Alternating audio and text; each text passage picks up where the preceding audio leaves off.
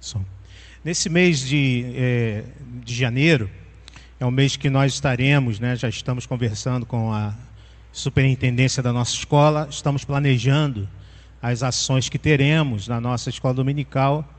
É, e vendo, né, e, e, e, observando tudo que nós, nós temos passado e tal, para a gente poder fazer um planejamento, para a gente poder ter um, ver como vamos então trabalhar a nossa escola de maneira que né, venhamos a aprender, que seja um ano de, de aprendizado.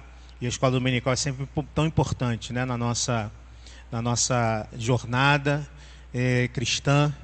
E nós então vamos ter esse curso de férias. O curso de férias é, a gente vai estar trabalhando um assunto que é, me parece muito importante, que é a questão dos nossos hábitos. E nós então é, convidamos você, né? Durante esse mês a gente está nesses quatro domingos que teremos, é, contando, contando com este primeiro, a gente está então estudando um pouquinho sobre esse tema que é tão importante, sobretudo nesse período, né? E, e geralmente nós fazemos isso. O, o, final de ano ou início de ano sempre é o momento em que a gente reavalia, reavalia a nossa vida, nossos projetos e também a no, a, os nossos hábitos. E nós muitas vezes fazemos uma série de promessas para nós mesmos. Né? Esse ano vai ser diferente. Né? Esse ano eu vou perder 20 quilos. Esse ano eu vou melhorar minha alimentação. Esse ano eu vou fazer um curso para melhorar é, a minha, a minha, é, o meu currículo. Esse ano é, eu vou lidar de uma maneira diferente com a minha família, com meu esposo, minha esposa, meu filho. Geralmente, é, esse período de ano nós fazemos algumas promessas. O fato é que muitas, muitas poucas promessas nós conseguimos cumprir. E talvez isso aconteça justamente porque é muito difícil mudar hábitos. É muito difícil mudar hábitos. E nós vamos ver isso aqui hoje, como é difícil mudar hábitos. E como nós precisamos então de disciplina, e como nós precisamos então de, é, de priorizar e de investir de maneira muito é, forte, profunda, em hábitos que nos tragam é, benefícios, que nos ajudem. Então quero é, convidar você a gente estudar esse tema. Eu queria te pedir para você abrir sua Bíblia no Salmo número 1, o primeiro salmo do Saltério. Portanto, um salmo importante, né? Todos são importantes, ah, obviamente, né? Todos são palavras de Deus inspirada, mas importante no sentido de que ele foi escolhido como salmo para abrir o saltério. E como salmo escolhido para abrir o saltério, um salmo que, que traz uma verdade muito importante e que nós vamos então ler juntos agora. Salmo número 1. Queria que você lesse junto comigo. Vamos ler juntos, todos? Aqui na, vou ler aqui na versão, na revista atualizada, tá bom? Você lê junto comigo. Diz assim o Salmo de número 1. Vamos lá. Bem-aventurado o homem que não anda no conselho dos ímpios, não se detém no caminho dos pecadores, nem se assenta na roda dos escarnecedores. Antes, o seu prazer está na lei do Senhor e na sua lei medita de dia e de noite. Ele é como árvore plantada junto a correntes de águas, que no devido tempo dá o seu fruto e cuja folhagem não murcha, e tudo quanto ele faz será bem sucedido. Os ímpios não são assim, são, porém, como a palha que o vento dispersa. Por isso, os perversos não prevalecerão no juízo, nem os pecadores na congregação dos justos. Pois o Senhor conhece o caminho dos justos, mas o caminho dos ímpios perecerá. palavra do Senhor.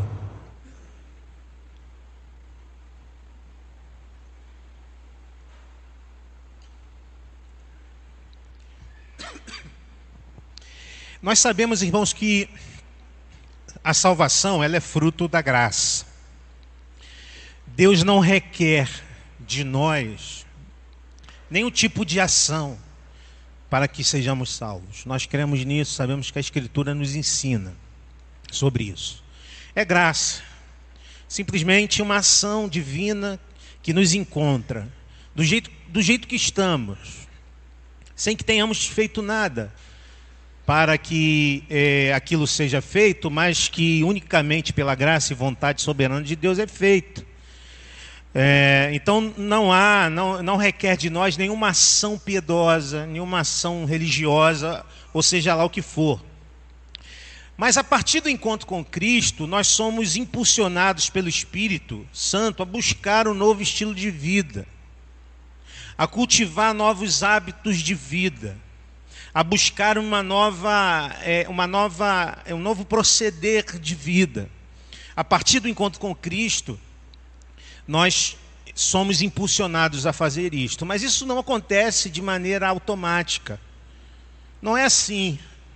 Ah, eu tive um encontro com Cristo, já no outro dia eu já acordo uma pessoa totalmente diferente no sentido daquilo que eu faço. Sim, a, a, estou totalmente diferente no sentido da minha salvação.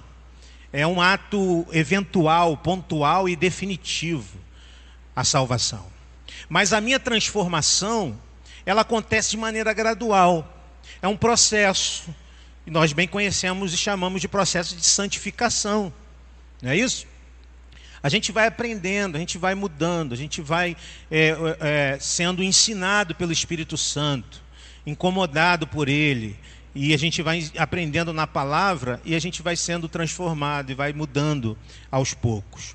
Por isso que é, é importante, uma, um, um, fator importantíssimo na vida cristã, são esses exercícios espirituais, ou essa disciplina espiritual. Nós chamamos esses é, momentos em que nós estamos, somos, estamos treinando.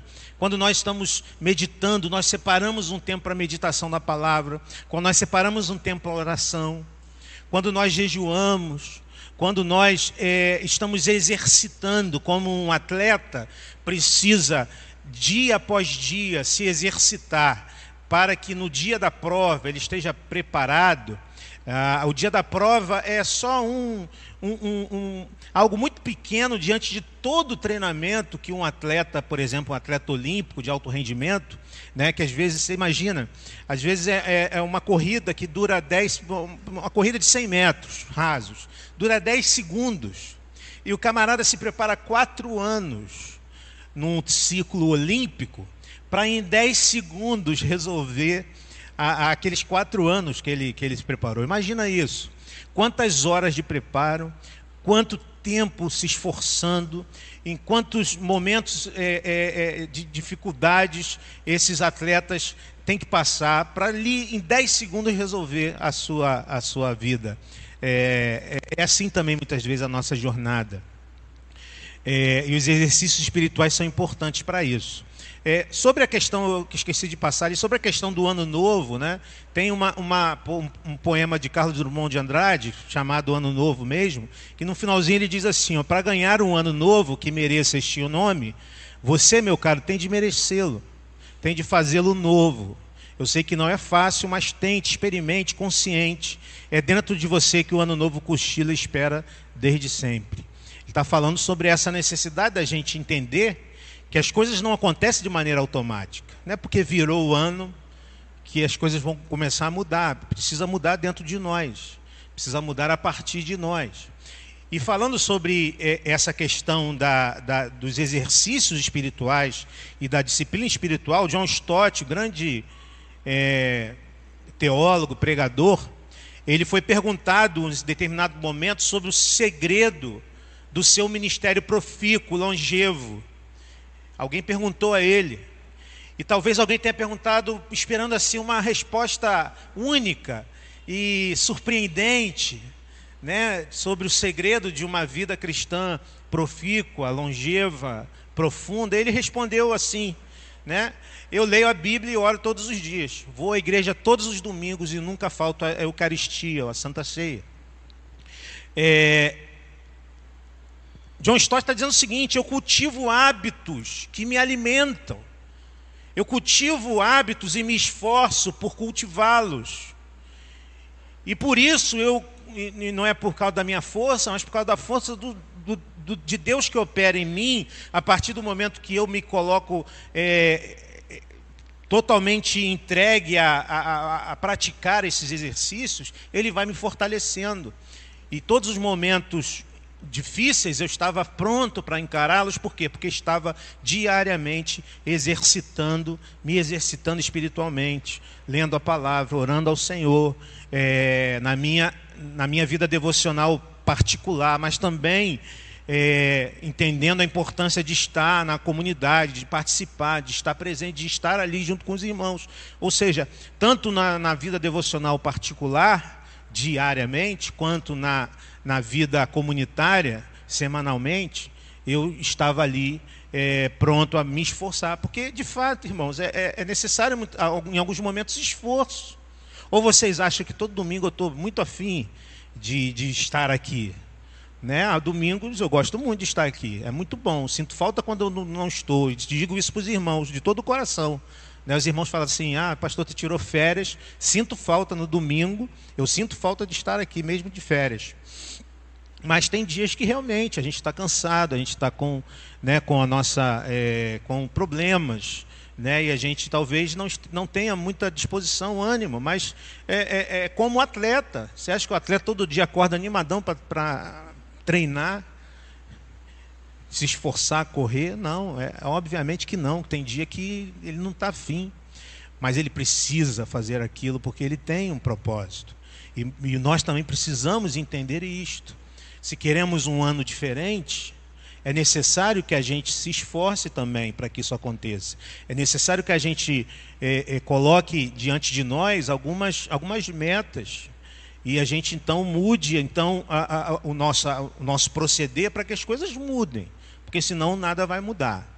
É, gente, eu vou até aqui é uma a gente está aqui, a gente pode falar, a gente pode participar. Tá? Eu vou pedir, deixa eu ver quem, quem pode ajudar, Diácono Hélio.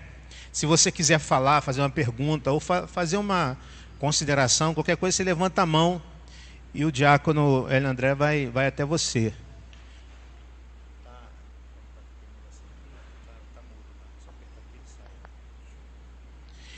E você levanta a mão, tá bom? Para você falar, porque nós temos os irmãos em casa também.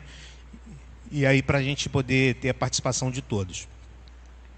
Eu queria, então, antes da gente entrar no texto, eu queria falar um pouquinho sobre o hábito. E eu queria trazer aqui um livro. Esse livro aí é um livro que foi publicado em 2012, O Poder do Hábito. É um livro que é, foi escrito com base em artigos acadêmicos, entrevistas com mais de 300 cientistas e executivos, além de pesquisas realizadas em dezenas de, de empresas. Então, um repórter investigativo norte-americano do, do, do, New York Times, ele, é, Charles Duhigg, ele elabora esse livro, O Poder do Hábito.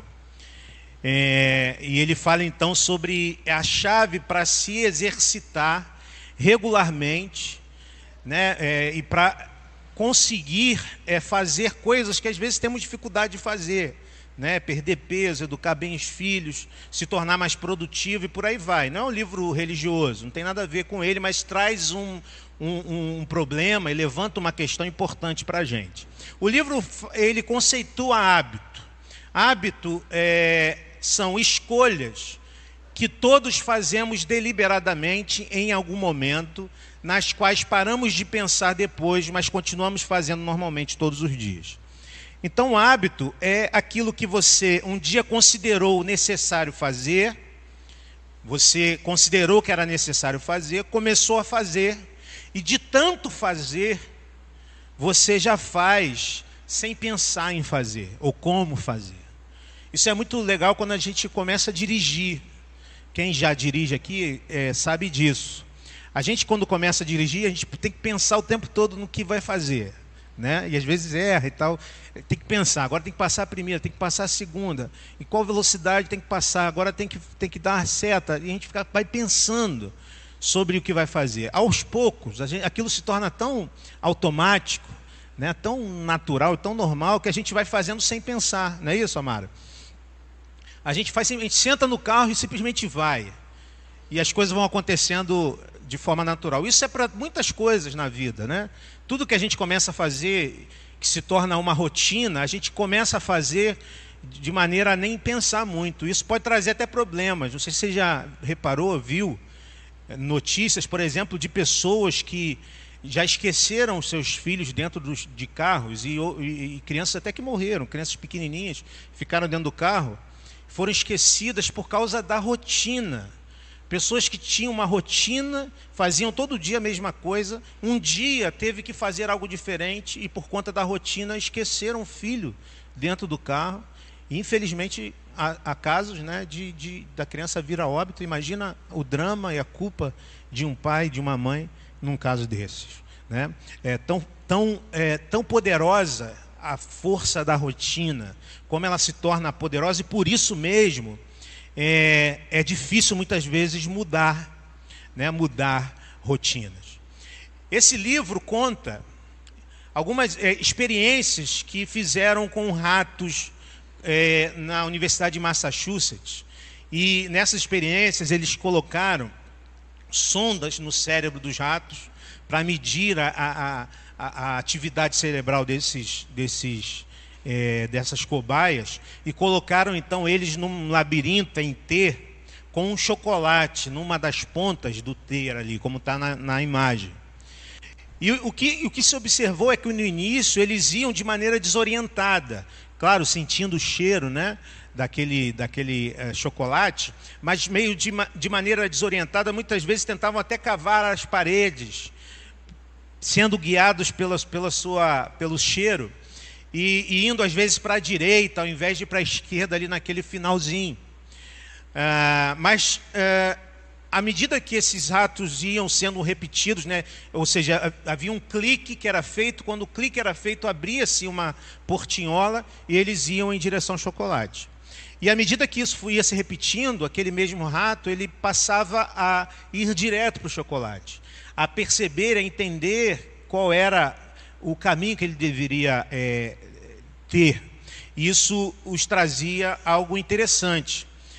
Nas medições que eram feitas nas sondas, num primeiro momento, nas primeiras idas, né, primeiros experimentos, havia o clique, havia ali a primeira sessão, a segunda sessão e o, e o encontro com o chocolate. Então percebe ali as ondas, é uma excitação muito grande em todos os, os, em todos os momentos do experimento. Depois de um tempo que o rato conseguia já fazer e já tinha a rotina é, delineada, a, a, a atividade cerebral mudava um pouco, sobretudo na primeira e na segunda sessão, quando havia o clique, havia a excitação do início da jornada, e quando encontrava o chocolate, também a excitação do encontro, da recompensa. Mas nesse meio do caminho, há uma excitação muito menor, uma, um trabalho cerebral muito menor é, do rato já depois que ele já tinha uma rotina já é, estabelecidas, estabelecida. Então os cientistas chegam, chegaram a uma, a uma, é, a, a uma conclusão que eles chamaram o loop do hábito. O loop do hábito se dá primeiro por um gatilho, que era o clique das, do experimento. Né? O gatilho é justamente este momento em que lhe vem esta necessidade de fazer alguma coisa que você precisa fazer. Por exemplo, escovar os dentes. Você, você precisa pensar muito para fazer isso? Não. Você acorda, você sente o, o gostinho do, na sua boca, aquele gostinho da noite, aquele gosto de guarda-chuva, né? Na sua boca. E você, e esse é o gatilho. Você sente aquilo e fala, precisa escovar os dentes. Né, o gatilho é este, este clique. Né? Essa coisa que. Vamos falar de um mau hábito, por exemplo, do fumante. O fumante ele tem o gatilho geralmente é um estresse que ele tem um, né, ele tem ali um estresse e ele sabe que o cigarro traz um alívio, então o gatilho é o estresse. Ele dá uma estressada e ele já pensa vou fumar um cigarro. Né? Então há um gatilho. Esse gatilho nos faz pensar em chegar a um lugar que seria a recompensa, essa sensação de que valeu a pena. No caso do rato, o chocolate. no caso do, do, do, do, do escovar os dentes, a sensação de boca limpa. Você sabia que é, os, as pastas, cremes dentais, eles nem precisam, precisariam ser mentolados. Mas eles são por quê? Porque a menta traz uma sensação de refrescância. Né? Não precisaria, poderia ser um creme sem, sem sabor. Né? Ele teria e faria o mesmo efeito. Né? O mentolado do, do creme dental é para trazer uma sensação, uma recompensa. A sensação de boca limpa, fresca, né? refrescante, sensação refrescante. Mas entre o gatilho e a recompensa, temos então a rotina. A rotina é, este, é esta ação que é repetida exaustivamente, até que não precisamos mais pensar nisso. A recompensa faz com que o cérebro diga é, é, é, vale a pena você escovar os dentes todos os dias, né? É, até que um ímpeto se torne um hábito. Porque de início é um ímpeto. De início é uma vontade, é algo que você é, que você deseja e que você então passa a buscar e tem a recompensa por aquilo. Mas aquilo aos poucos se torna um hábito, algo que você faz sem pensar. É por isso, e aqui é importante isso, é por isso que os estudiosos dizem que um hábito jamais poderá ser eliminado. Um hábito profundo jamais poderá ser eliminado. Ele só pode ser transformado. Isso é importante. Porque uma vez que a mente registra essa informação, é muito difícil que ela seja eliminada. Por isso que alcoólatras e dependentes químicos, fumantes, precisam e se tornam doentes crônicos à medida que aquela, aquele hábito se torna um vício tão poderoso que ele não pode mais eliminar aquele hábito. E ele necessita então de transformar aquele hábito. Viu isso? O cara começa, o cara sente vontade de fumar, ele vai pegar um chiclete. Às vezes um chiclete até com, acho, com nicotina, com alguma coisa para ele ir eliminando aquela necessidade é, do, do, do, seu organismo, mas ele precisa também lidar com a questão psicológica, né, daquela necessidade e do clique que é dado e que ele precisa, é, ele não consegue eliminar aquela, aquela, aquela necessidade. Ele faz o que então? Ele, ele transforma aquela rotina. Ele muda a rotina, passa a mascar chiclete, né? Tem gente que quando quer se livrar de alguma coisa, sempre coloca outra coisa no lugar. A gente começa a comer muito. Né? Já viu isso? Você quer é, deixar algum hábito, você tem o clique, em vez de fazer aquilo, você começa a comer. Por quê? Porque você não consegue eliminar, mas você consegue transformar. É, o máximo que a pessoa consegue é estar em abstinência nesses casos. Né? Basta que o clique aconteça, a mente nos impulsiona para a rotina e é, basta um gole para o alcoólatra para ele voltar tudo de novo. Parece que ele nunca parou. Basta um trago para o fumante para ele voltar de novo. Parece que nunca parou. Porque está tudo ali ainda, está tudo presente. Ele não consegue eliminar. Ele precisa transformar. Por isso que há uma regra de ouro para a mudança de hábito que este livro traz. A regra de ouro é essa: se você usa o mesmo gatilho e oferece a mesma recompensa, nós podemos trocar a rotina, nós podemos alterar o hábito. Podemos mudar a rotina, podemos alterar o hábito. Por isso que, e aí, depois da gente trazer esta, esta ideia do hábito, eu quero então contigo e falar com você hoje, a gente vai falar sobre hábitos que precisam ser trocados e mudados ao longo da nossa vida. E a gente está aqui propondo esse primeiro hábito que precisa ser mudado, a superficialidade pela profundidade na Escritura. E a gente vai falar sobre isso a partir deste, é, a partir do Salmo 1. Mas eu quero primeiro tentar entender com você o que, que, que a gente está falando quando fala de superficialidade.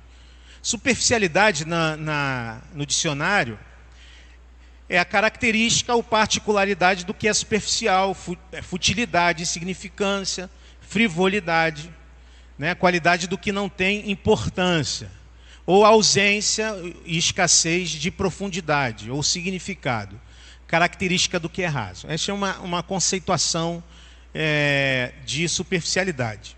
Vamos falar algumas, algumas características da, daquele que é superficial. Superficial, geralmente, é a pessoa que é guiada pelo, pelo politicamente correto, né? é a pessoa que se baseia no senso comum, ela não quer se aprofundar em nada, então ela vai sendo levada pelo senso comum, pela opinião alheia. É, uma pessoa superficial, geralmente pessoa que vive de aparências, né? É uma pessoa que vive e gosta das ilusões e geralmente é uma pessoa é, imediatista. É bom dizer o seguinte aqui: todos nós temos o nosso nível de superficialidade, tá bom? Eu tenho a minha superficialidade. Há coisas ali que, é, que estão presentes na minha vida em determinados momentos, em determinados assuntos. Então, aqui, é, o que a gente está falando aqui é algo que serve para todos nós, sem, sem excluir ninguém. Por quê? Porque nós somos, a nossa tendência é a tendência da superficialidade. Mais do que isso, nós vivemos num tempo onde a, a, a vida nos empurra para uma certa superficialidade. Quando a gente percebe, por exemplo, a vida das redes sociais, a gente tem a rede social aqui que a gente usa para para a gente poder é, transmitir o nosso culto, e as redes sociais podem ser bênção, realmente podem ser bênção e devem ser usadas e utilizadas para isso. A gente não está aqui de modo nenhum demonizando rede social, porque é uma realidade. E o que faz dela ruim ou bom é a maneira como a usamos. Mas a rede social, por exemplo, é um lugar onde é muito fácil ser superficial.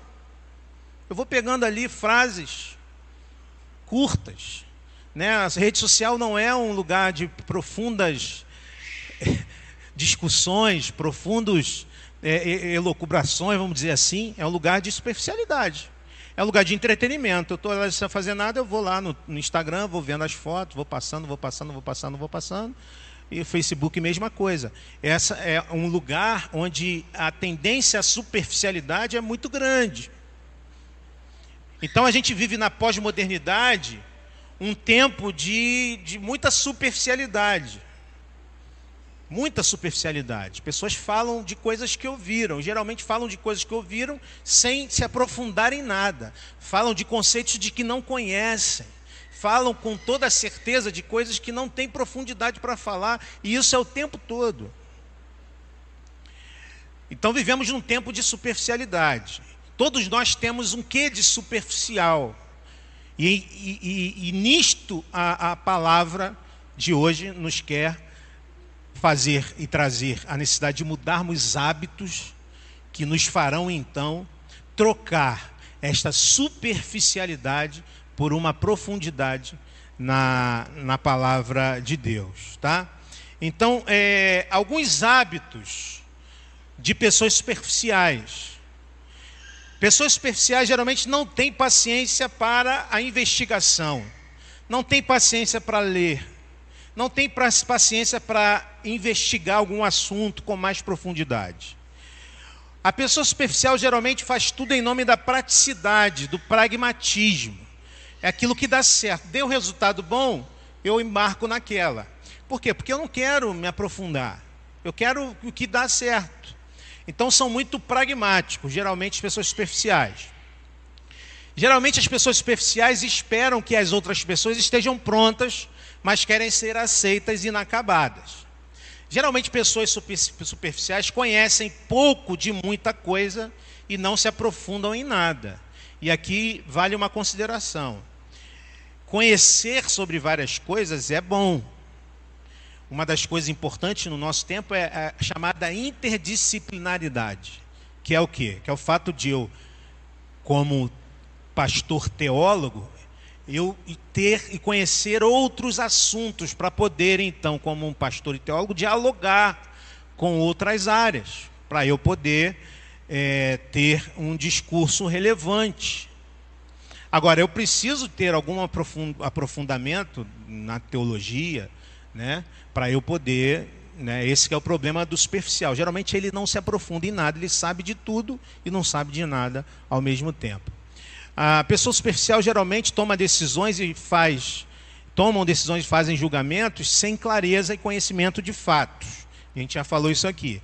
E geralmente são pessoas, e aí é um problema do latino de uma maneira geral, são pessoas que acham é, um, o, o, o hábito de perguntar um hábito chato.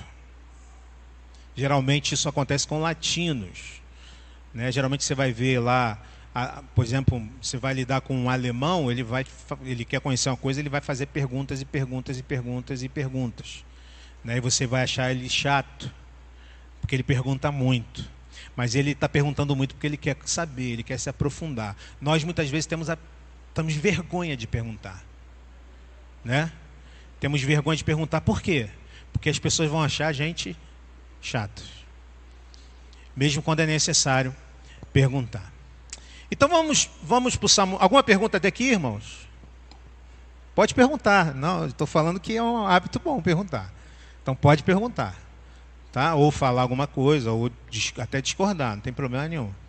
Tá bom? Posso seguir? Posso ir em frente?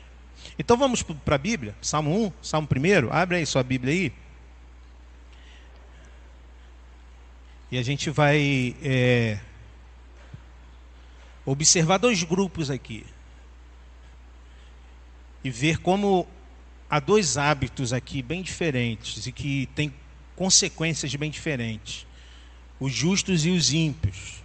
É, de, é destes grupos, e dois grupos que o Salmo primeiro é, vai nos falar. Então, o Salmo primeiro aqui está na NVI, tá? A gente leu, inclusive, no início na revista atualizada. Então, diz assim o texto: Como é feliz aquele que não segue o conselho dos ímpios, não imita a conduta dos pecadores, nem se assenta na roda dos, dos zombadores. Ao contrário, a sua satisfação está na lei do Senhor, e nessa lei medita dia e noite. É como árvore plantada à beira de águas correntes, dá fruto no tempo certo e suas folhas não murcham. Tudo o que ele faz prospera. Não é o caso dos ímpios. São como palha que o vento leva.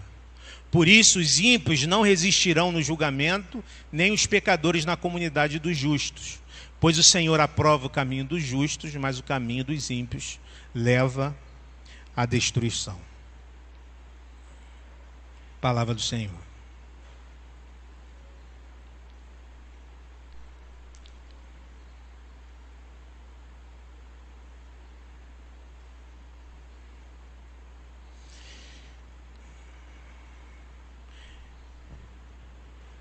Este salmo então fala de dois tipos de pessoas com hábitos diferentes. A primeira está aqui no verso 2. Ao contrário, sua satisfação está na lei do Senhor e na lei e nessa lei medita de dia e de noite. Não a primeira, mas uma delas. Está falando do justo. Qual o hábito do justo? Qual a rotina do justo. A rotina do justo é essa. O justo medita na lei do Senhor de dia, o justo medita na lei do Senhor à noite. Mais do que isso, o justo tem encontra satisfação em meditar na lei do Senhor. Veja que há uma progressão. A lei do Senhor aqui, para o salmista, é a Torá. Né? A Torá está aqui no Antigo Testamento. O que é a Torá? Torá eram os cinco primeiros livros ali do, do, da Bíblia, o que chamamos Pentateuco, né? Gênesis, Êxodo, Números, Levítico Deuteronômio. Esses cinco livros eram é, a Torá, a lei do Senhor. No Novo Testamento nós temos uma, é, uma, uma atualização disso, né? a lei do Senhor passa a ser toda a Escritura. É, então, uh, o que está dizendo aqui é que há uma progressão, ele medita de dia, mas ele medita de noite. E à medida que ele medita, à medida, à medida que ele é, vai é, é, é, estabelecendo essa rotina, isso se torna um prazer, isso se torna algo necessário. É interessante quando a gente fala de hábitos, porque a princípio alguns hábitos podem parecer penosos. Já falei aqui da, da algo que eu conheço bastante, que é a corrida. Já falei aqui, de início você começa a sentir dores né? Você começa a, a, se cansar muito, sentir muitas dores, mas à medida que o tempo vai passando e aquilo se torna uma rotina, né? Os corredores aqui sabem disso. Aquilo vai se tornando algo prazeroso. Você inclusive, é, você inclusive, o teu corpo inclusive vai produzir algumas, é, alguns algumas substâncias que, que são prazerosas, que dão prazer. E as pessoas passam a sentir falta daquilo quando não podem fazer. Né? Então, para os justos a satisfação e deleite em se lançar à lei do Senhor. Mas há um outro grupo, e esse grupo, está no versículo 1, são os ímpios. Eles também têm um hábito, e o texto mostra esta progressão deste hábito. Eles seguem o conselho dos ímpios. Eles ouviram dizer uma coisa e seguem aquilo. Geralmente são pessoas que não conseguem ter um senso crítico a respeito daquilo que ouvem. Geralmente são pessoas que não conseguem fazer uma crítica em relação àquilo que ouvem. Quando nós falamos, por exemplo, da cultura, já temos falado bastante sobre isso, a cultura nos coloca diante de valores, de princípios. Alguns deles podem ser bons princípios e valores. Por quê? Porque quando Deus cria ou quando o homem peca, vamos dizer assim, quando o homem cai da sua condição de relação íntima com Deus, ele é, se é, está longe de Deus, mas a graça comum, a graça de Deus ainda está sobre a humanidade, a graça comum de Deus, que faz com que pessoas sejam criativas, sejam inteligentes, pessoas criem coisas boas, pessoas desenvolvam vocações é, abençoadoras. Né? Quando a gente vai no médico, a gente não procura ver se o médico é evangélico ou não, a gente quer saber se o médico é bom ou não. Isso é a graça comum. Deus abençoa pessoas com inteligência, capacidade de se desenvolverem. Né? Então há elementos na cultura que são bons elementos, mas há elementos que são ruins porque nós, o ser humano, está longe de Deus. O ímpio ele não consegue fazer esta é, é, é, esta crítica à cultura, ele ouve e vai. É o que está dizendo o texto. Ele segue o conselho, ele imita a conduta. Ele não só ouve, mas ele começa então a fazer igual. Ele começa então a repetir o que as pessoas fazem. Infelizmente, nós, é, a nossa sociedade é assim. Coisas ruins viram práticas da grande maioria. Às vezes eu ouço algumas músicas que eu não acredito que aquelas músicas podem ser tocadas num lugar público e que crianças possam estar dançando aquelas músicas. Às vezes eu olho aquilo e acho aquilo um absurdo tão grande e vejo pessoas ao redor sem nenhum tipo de constrangimento. Eu só posso pensar que pessoas que ouviram e, e, e começaram a imitar, sem fazer uma, sem fazer uma, uma crítica àquela, àquela atitude, aquele hábito. Né? Então aqui a progressão é essa: ouve, imita e se assenta. Passa, ouve, entra e se assenta. E, com, e, e começa a fazer parte do grupo. Então, é, muitas vezes nós levamos a nossa vida assim. O grande perigo que nós corremos é que nós estamos nessa imersos na cultura. E não é possível fazer algo diferente. O próprio Jesus fez isso. E o próprio Jesus disse aos seus discípulos para fazerem isso, para não se isolarem, para serem sal, para serem luz do mundo. E para isso a gente precisa viver. Viver a cultura, estar presente, estar junto com as pessoas. Mas a gente precisa fazer uma, uma crítica à cultura, para a gente poder não ser levado como os ímpios são. É, não sei se você já viu esse vídeo. É um vídeo que fala sobre o poder da influência social. Dá uma olhada aqui. Está com, com volume aí, Arthur. Vou soltar aqui. Já passou por isso? Você está fazendo uma coisa que todo mundo está fazendo o contrário. E você. Já, Arlete? Você levantou a mão ou não? Fala, pode falar, minha irmã. É, é interessante esse vídeo, né? Interessante tudo que tem falado. Eu lembro que eu nasci praticamente sabendo que fumar é errado, né? Todo mundo sabe que fumar é errado, toda criança sabe. Mas eu vim adquirir o hábito, né? Assistindo novelas. Chama bonito, aquela né? elegância, né? Aqueles comerciais na minha época eram muito bonitos. É. E oh. vim adquirir. É. Eu criança brincava fumando, né? Aí achava bonito. Aí vim adquirir esse hábito depois de adolescente e quando eu quis parar foi complicado, né? Sim. Vi que a saúde não. E para parar? Sim. Aí depois que eu me converti que eu vinha parar. Então eu fui me esforçando, na verdade, dizendo não, não e vendo o esforço contra aquele aquilo que era tão forte, né? Mas parei, graças a Deus, não, nunca mais botei um cigarro na minha boca e nem nem assim ligo, mas eu confesso que às vezes o cheiro me lembra, né? Aquela força e eu não sei mais nem fumar, eu acho. Perdeu a prática, não sei nem mas tem um, você percebe que tem um cliquezinho dentro de você. Sim, isso. Que permanece. E né? que eu sonho, eu sonho às vezes. Eu talvez seja ansiedade de alguma forma, mas de vez em quando, assim, vira e mexe eu sonho que estou fumando. E sei que eu tinha, no meu sonho eu paro de, eu, tô, eu parei de fumar.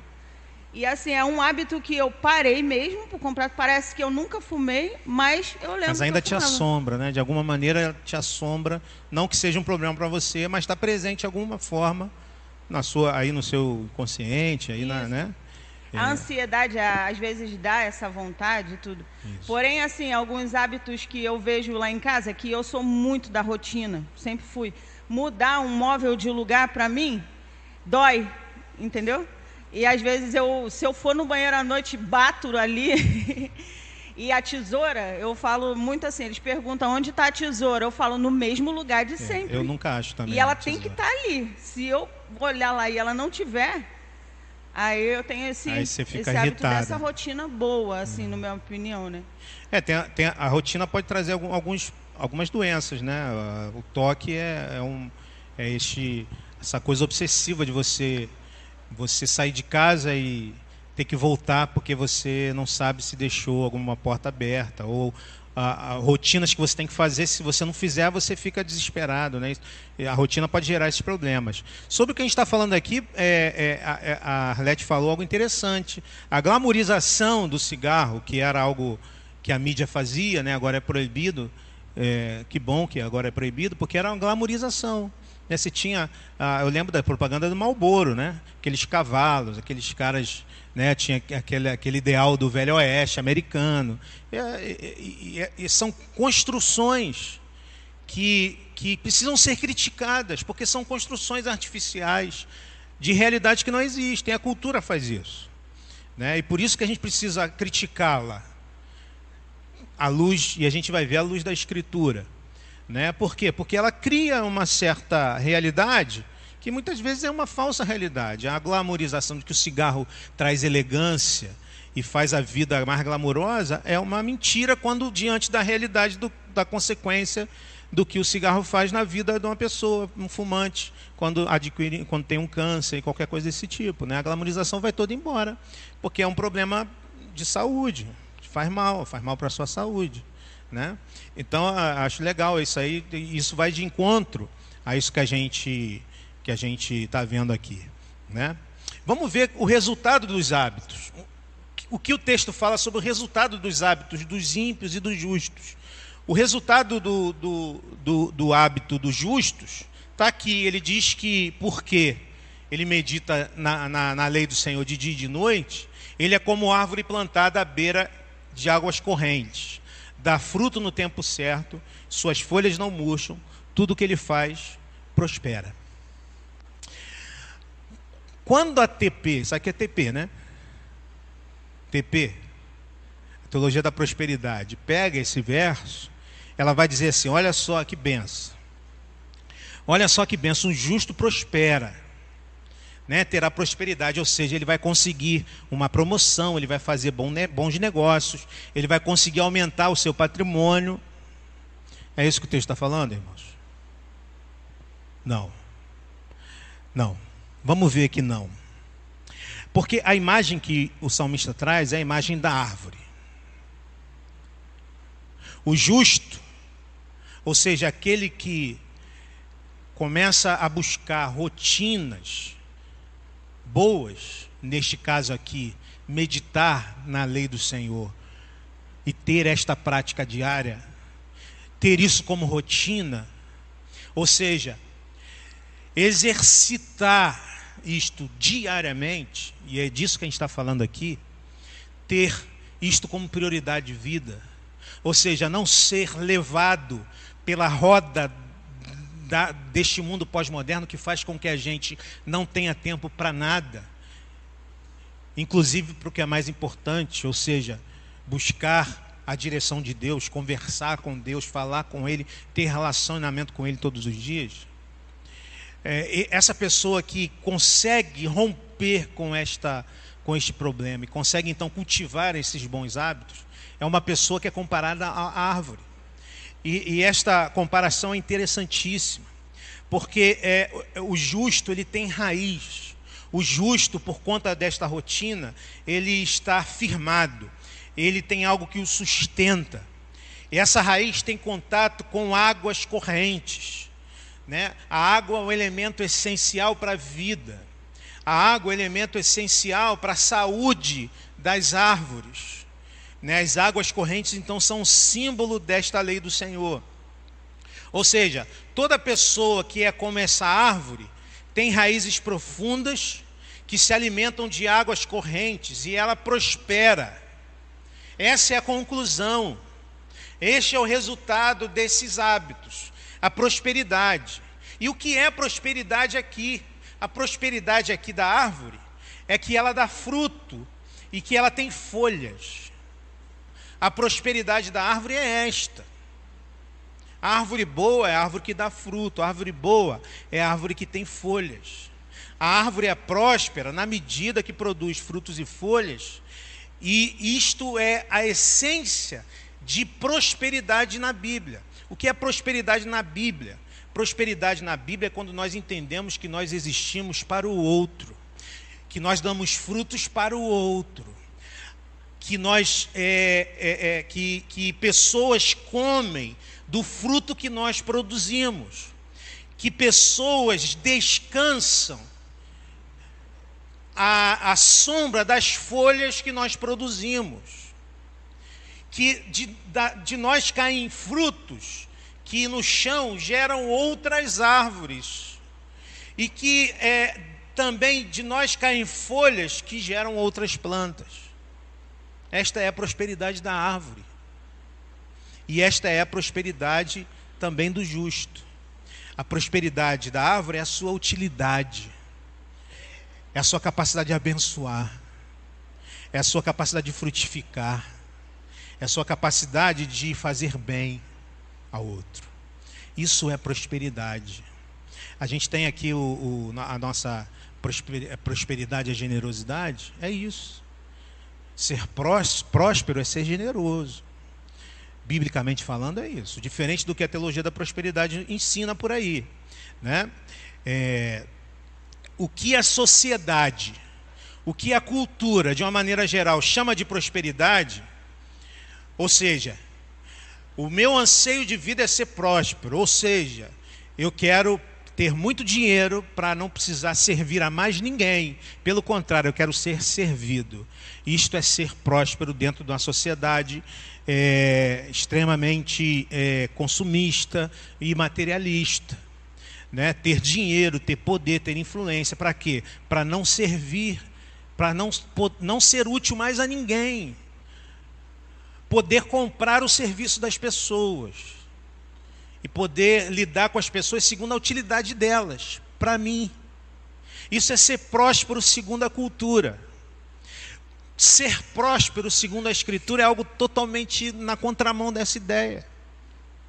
Ser próspero, segundo a Escritura, é eu poder ser útil, eu poder servir e eu poder abençoar as pessoas. Veja como, como a, a, a, quando a gente faz uma crítica, quando a gente critica a cultura, tendo como critério a Escritura Sagrada, a gente percebe como valores podem se tornar totalmente é, é, é, é contrários e podem mudar a nossa visão da vida, pode mudar profundamente a partir do momento que nós desenvolvemos hábitos como, por exemplo, o hábito de meditar na Escritura todos os dias. Nós começamos a ter a é, profundidade. A gente passa a deixar a ser levado pelas, né, pelas coisas, pelos que, pelos, pelo que ouvimos nós deixamos de ser pessoas superficiais que são levadas por qualquer vento e passamos a ser como árvores plantadas, firmes. Isso não quer dizer que a gente não possa mudar de, de, né, de opinião sobre alguma coisa, podemos mudar sim, mas a, o nosso critério é a Escritura. O que, a, a, quando mudamos, mudamos por causa da Escritura, porque estamos firmados nela.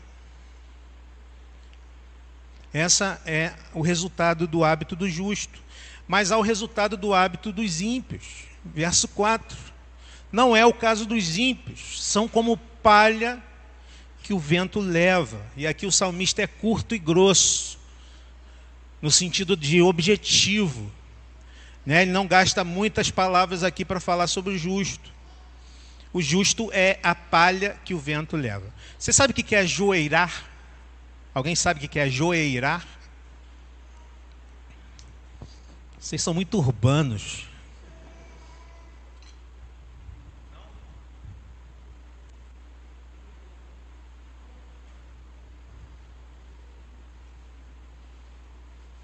Joeirar o arroz.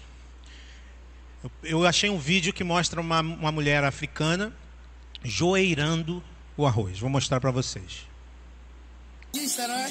Aprendeu o que é joeirar? Para que ela faz isso? Alguém sabe dizer?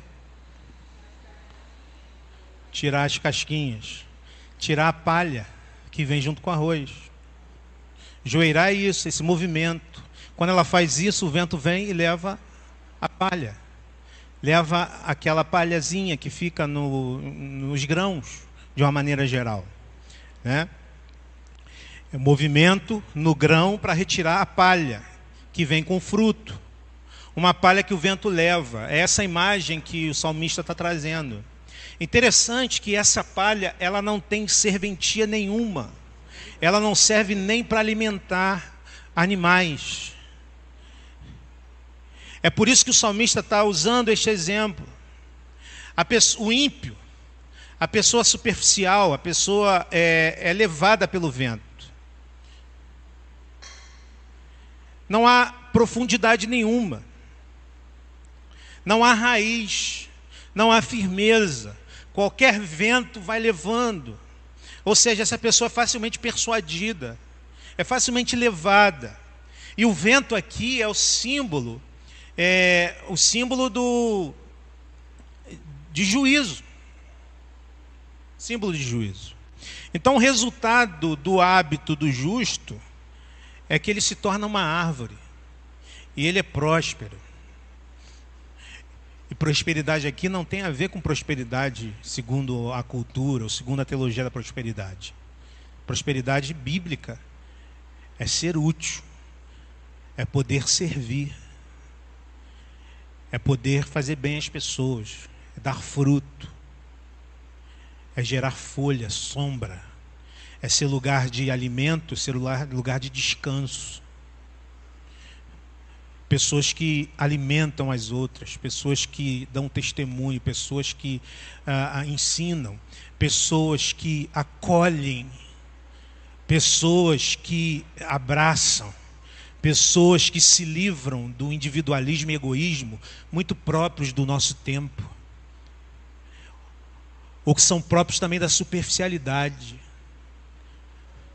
porque o superficial ele acha que pode ser feliz à medida que ele se, se é, é, fica em si mesmado. Ser próspero é o poder ganhar na loteria e não ter que trabalhar mais para ninguém. Ser próspero é eu arrumar um, um fazer uma, uma fazer uma como é que como é que é? Tem palavra que foge, né? Fazer uma um, um trabalho público, fazer uma uma prova para ser o concurso, fazer um concurso. Sabe por quê? Porque eu vou ter um cargo público, porque no cargo público eu trabalho pouco e ganho bem. Você já ouviu isso? De repente até já falou isso. Porque está na cultura. Eu quero ser um funcionário público porque o funcionário público trabalha pouco e ganha muito. Então eu quero ser pouco útil, mas eu quero ter bastante dinheiro. É isso ser próspero dentro da nossa cultura.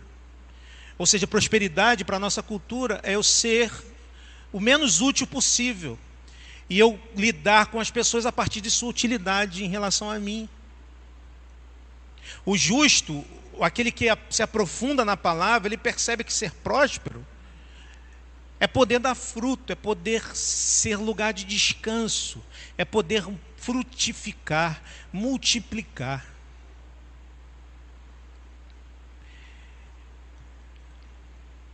E o resultado do hábito do ímpio, que está ligado à sua superficialidade, ele ouve, ele imita, ele se assenta, é que ele é como palha. E o vento vai levando ele. E aqui é perdição. O verso 6, que é o último, ele fala sobre isso. Né? Pois o Senhor aprova o caminho dos justos, mas o caminho dos ímpios leva à destruição. Se o vento é sinal de destruição do ímpio, para o justo nós vemos o sinal da aprovação. O justo é aprovado. É, isso me faz lembrar de uma parábola de Jesus. Uma parábola muito interessante de Jesus no Sermão do Monte. Lá no final do Sermão do Monte, depois de ensinar várias coisas. É? Depois de, de ensinar vários princípios aos seus discípulos, Jesus conta uma parábola. É interessante essa parábola que ela está intimamente ligada a, esta, a este texto do Salmo 1. A parábola diz assim: Portanto, quem ouve estas minhas palavras, Jesus já havia falado muitas palavras, e as pratica, e torna elas um hábito de vida, É como um homem prudente que construiu a sua casa sobre a rocha. Lembra da árvore?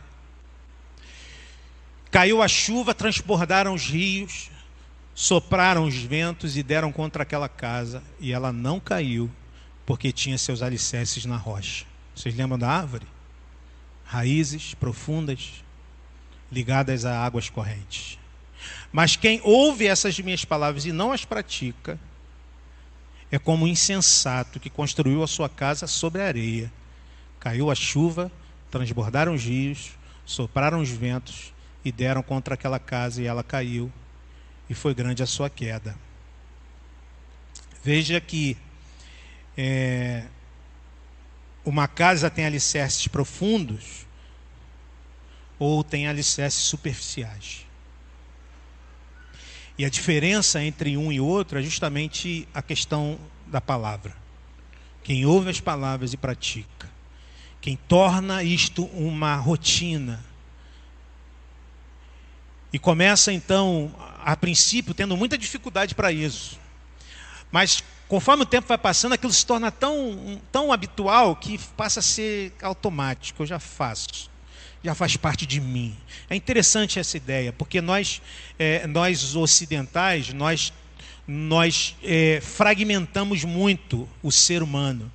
Então a gente divide entre teoria e prática. Né? A gente divide muito entre teoria e prática. Para o oriental, não. Um saber, um conhecimento só é conhecimento quando ele se torna real e concreto na vida da pessoa. A pessoa não é algo diferente daquilo que ela pensa. Para nós é muito fácil dizer uma coisa e fazer outra.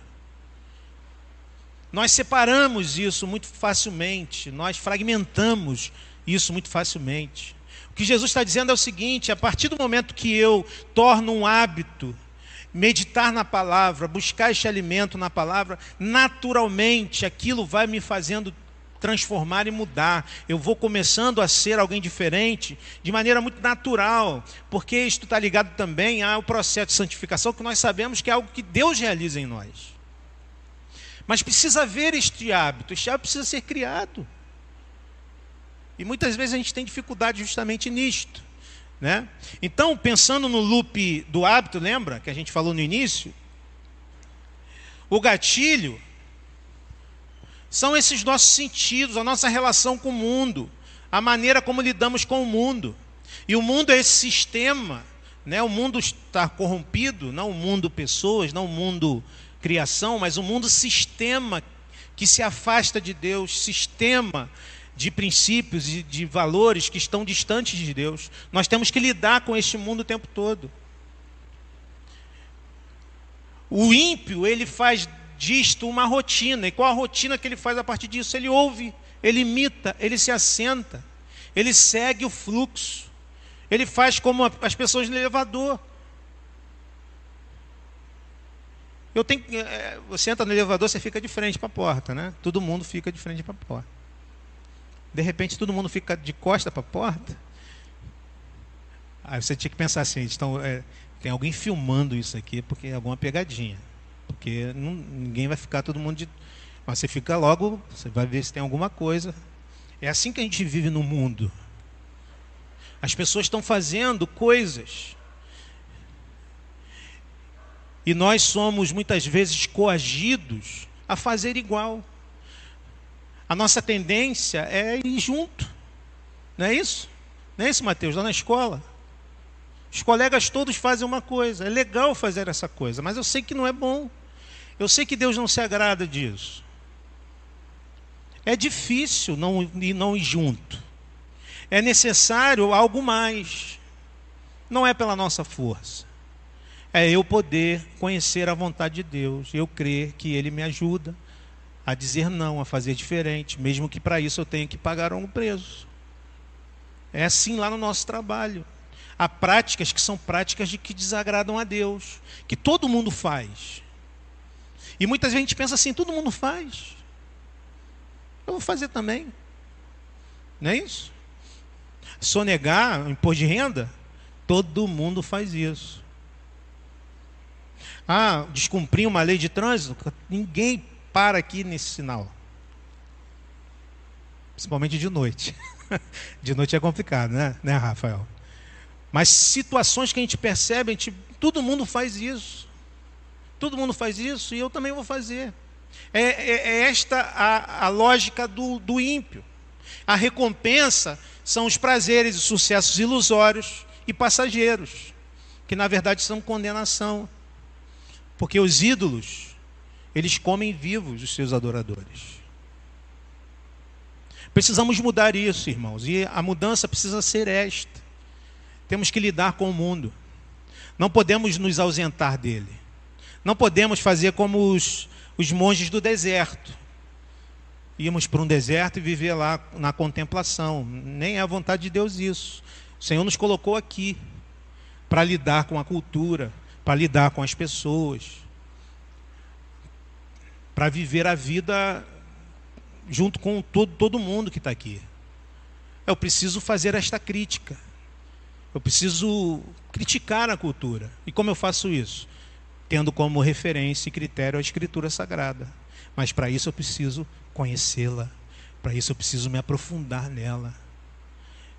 Eu preciso deixar de ser uma pessoa superficial, até mesmo em relação à Escritura. Porque, na verdade, eu sou uma pessoa que vivo a experiência das outras. Eu sou um religioso que falo da Bíblia o que as pessoas me dizem. Eu não conheço ela. Por quê? Porque eu não tenho relação com ela. Porque eu não chego em casa e paro um momento para eu lê-la. Para eu buscar nela, com toda a dificuldade que isso pode ser. E a gente vai falar agora no final sobre isso. E aí a recompensa é satisfação e utilidade. Posso ser bênção na vida das pessoas. E aprovação, a vida eterna em Cristo Jesus. Vale a pena? Vale a pena? Estou perguntando a vocês, irmão. Vale a pena? vale a pena. Tem aquela música que vai valer a pena. Vale a pena. Vale a pena. Vamos, vamos trazer algumas dicas para fechar. Mas antes eu quero dar a palavra para você. Você quer falar alguma coisa? Quer perguntar alguma coisa? Quer trazer alguma, alguma é, ajuda aí? Fica à vontade, tá? Pode ser até uma experiência pessoal, como a Arlete trouxe, bem bastante interessante e própria. Margarete ali, ó. Espera aí, Margarete. Fala no microfone, Margarete. Fala, minha irmã, fica à vontade. É, assim, eu tive que criar, criar hábitos. Eu digo que essa pandemia foi assim, eu acho que eu fui massacrada, né? Acho não, fui, né? Se eu falar hoje que passou, não passou, ainda continuo sendo, mas aprendi que eu precisava de criar um hábito de buscar mesmo mesmo sabendo que eu tinha uma igreja me ajudando em oração, que eu tinha amigos me ajudando em oração, mas eu sabia que eu tinha que fazer mais, porque era eu que estava passando. Então, eu tive que criar esse hábito. Então, hoje em dia, o meu esposo teve Covid, então ele teve que dormir no quarto do Vitor. E o Vitor foi dormir comigo. eu criei um hábito tão grande que o Vitor, mãe, que está falando? Minha mãe que está falando? Ah, eu estou orando, eu nem sabia, eu estava dormindo. Então, assim, eu criei um hábito, eu sinto aquela necessidade. Às vezes eu estou lavando uma louça, eu paro e eu tenho que orar. Porque eu senti, é, a situação que eu passei, eu senti que o diabo não estava de bobeira na minha vida e na vida da minha família. Então eu falei, não, tem que também massacrar ele. Então, se eu não fizesse isso, criasse esse hábito, eu não estaria hoje com a paz que eu estou. Que eu não estava em paz. Né? E hoje em dia as pessoas olham para mim e falam, poxa, Margareth, você está outra. As pessoas estavam me vendo desfigurada e eu não estava vendo. Né? Então, depois que eu passei a criar esse hábito e estou trazendo para minha família, né? às vezes eu estou ontem, estava fazendo as coisas, subi, Lucas, vamos orar. Subo, vou orar com Lucas dentro da casa dele, chamo meu esposo para orar.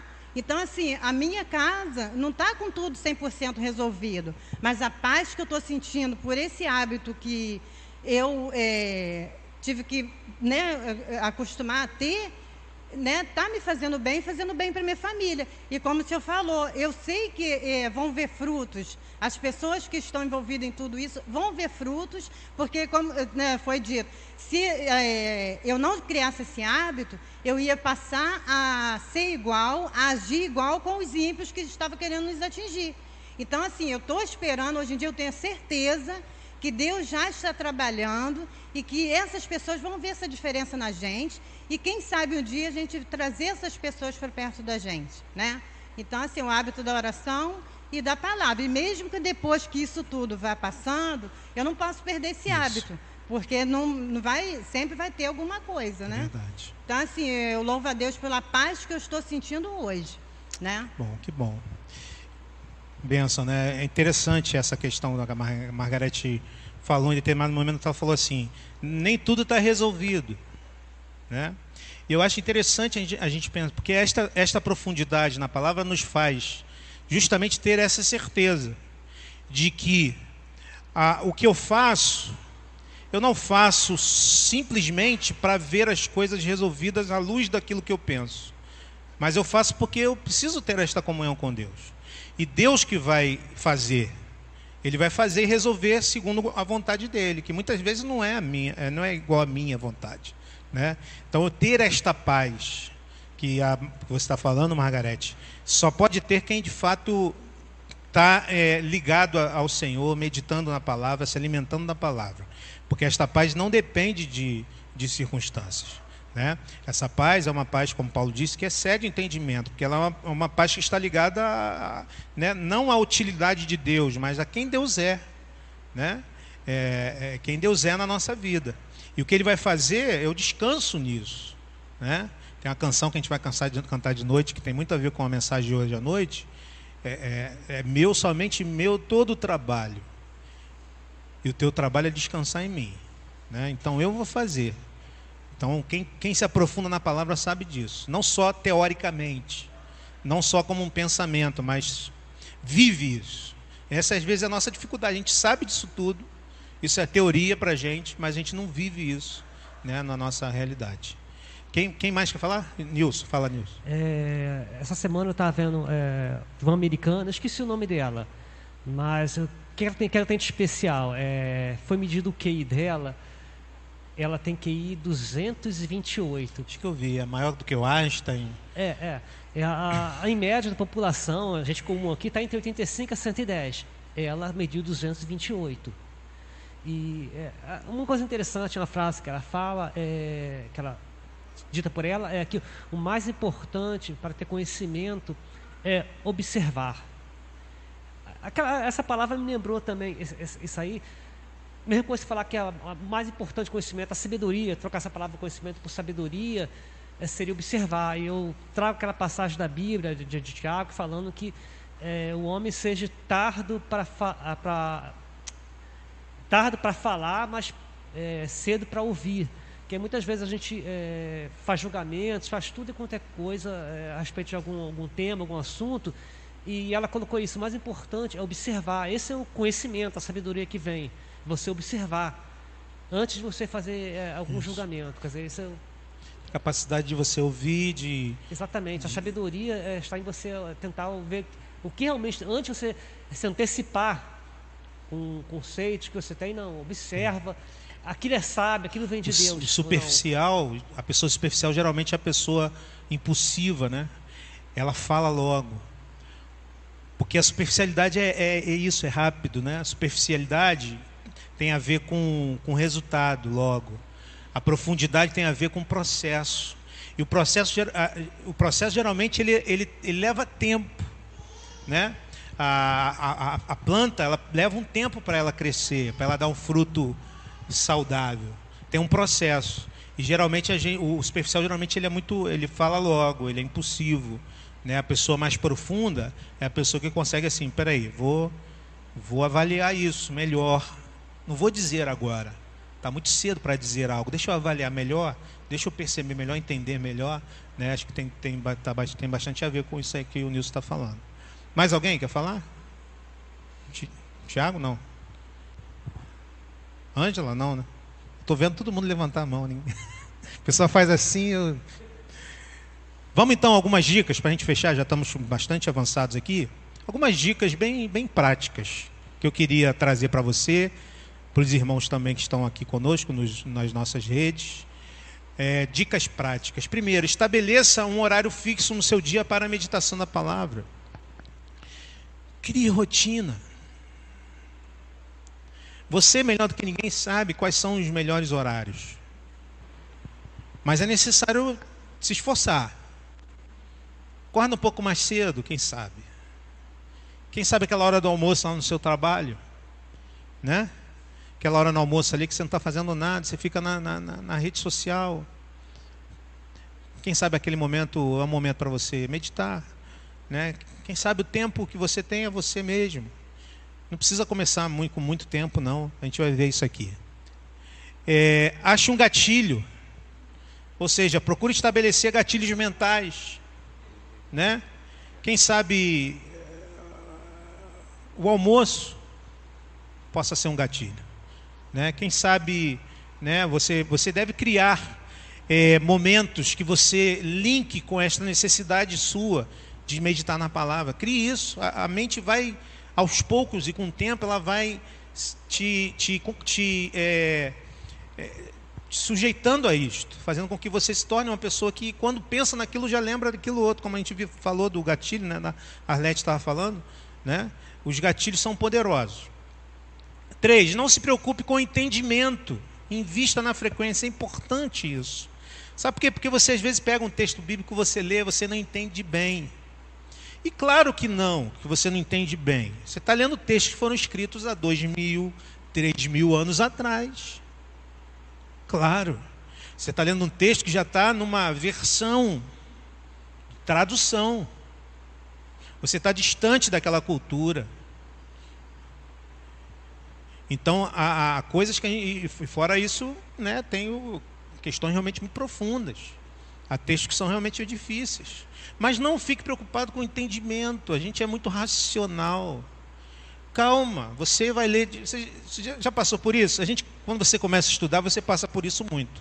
Você lê um livro uma vez. Aí você entendeu, é difícil livro, né? Filosofia. Tenta ouvir, tenta ler Immanuel Kant. Tenta ler o Kant, que é um filósofo importante. Tenta ler, você vai ler as duas primeiras é, linhas, você vai desistir. Mas lê o Kant depois de novo. Lê de novo depois, pela terceira vez, que você vai começar a entender melhor. Às vezes a escritura é assim, você lê uma vez não entendeu bem. Na segunda você já. Então não se preocupe com o entendimento a princípio, em vista na frequência. Estabeleça uma frequência e, e use aquilo e se esforce em fazer daquele jeito. Não se preocupe com a quantidade, importe-se com a qualidade da leitura. Não vai querer ler o Salmo 119 num dia só. Não vai, não vai funcionar. Leia, veja o tempo que você tem, mas faça aquilo todo dia. Crie um hábito. Tenha disciplina em fazer aquilo todos os dias e aos poucos a coisa vai, vai, vai melhorando. Medite no texto. Faça perguntas ao texto. Medite no texto. Pega um texto pequeno e medite nele. Sabe? Re repete. E amanhã de novo, repete ele de novo. Medite. Não sei se você estava num, num, dos reencontros, a gente falou sobre esse meditar para o homem oriental. Eu esqueci a palavra do hebraico, esqueci aqui agora. Mas tem a ver com ruminar. Você já viu o animal o, o, o ruminando? Ele fica mastigando aquilo, fica mastigando. O, o, cachorrinho, eu usei o exemplo do cachorrinho, com osso. Ele pega aquele osso, mastiga, mastiga, depois ele, ele guarda o osso no lugar, no lugar que só ele sabe. Depois ele vai lá naquele osso de novo e fica mastigando e mastigando. Ele está ruminando aquilo ali. E a palavra do hebraico vem deste, desta raiz, que é isso, ruminar. Eu fico ali pensando, é, é, para fazer um sermão, muitas vezes é assim. Eu fico ali pensando, às vezes vem uma coisa assim, eu estou dirigindo, uma coisa vem assim, uma ideia, uma, uma, uma insight que vem, num momento que, que eu não estou me preparando para nada sobre aquilo, mas vem. Isso é ruminar, isso é meditar. Fica meditando naquela palavra e ela vai então ganhando sentido para você. Né? Siga um plano de leitura, vários planos de leitura da Bíblia. Quem sabe você pode seguir um plano de leitura esse ano de 2021 né, de ler a Bíblia toda. E quem sabe isso pode se tornar um hábito importante para você. E finalizando, para a gente acabar aqui, tenha companheiros de jornada. Tenha companheiros nessa jornada. O primeiro grande companheiro que você tem é o próprio Deus. Ele te ajuda, ele te fortalece, ele te abençoa. Coloque isso como propósito. Peça a Ele, Senhor, tem tido dificuldade de buscar, de separar tempo. Eu quero muito, me ajuda. Mas tenha também companheiros na é, horizontais. Esse companheiro vertical que é Deus, Espírito Santo. Mas tenha também companheiros horizontais. Quem sabe você pode ter um alguém que com quem você troca ideias sobre leituras que você tem feito. Quem sabe você pode encontrar companheiros de meditação né, que te incentive. Né? Foi, a Janaína falou outro dia, a gente estava conversando sobre isso, a Janaína e o Tiago, né, de pessoas que te incentivem. Como é muito mais fácil quando a gente tem pessoas, quando a gente tem discipuladores, quando a gente tem pessoas que nos ajudam e nos auxiliam. Busquem companheiros nessa jornada, parceiros nessa jornada, que vai ajudar bastante uh, nessa jornada importante. Amém? Alguma pergunta? Alguma colocação? Fora o Paulinho? Não? Então tá ótimo. Semana que vem a gente volta com outra, outro hábito importante. E todos eles estão ligados à questão da disciplina espiritual, dos exercícios espirituais. Então, semana que vem a gente continua.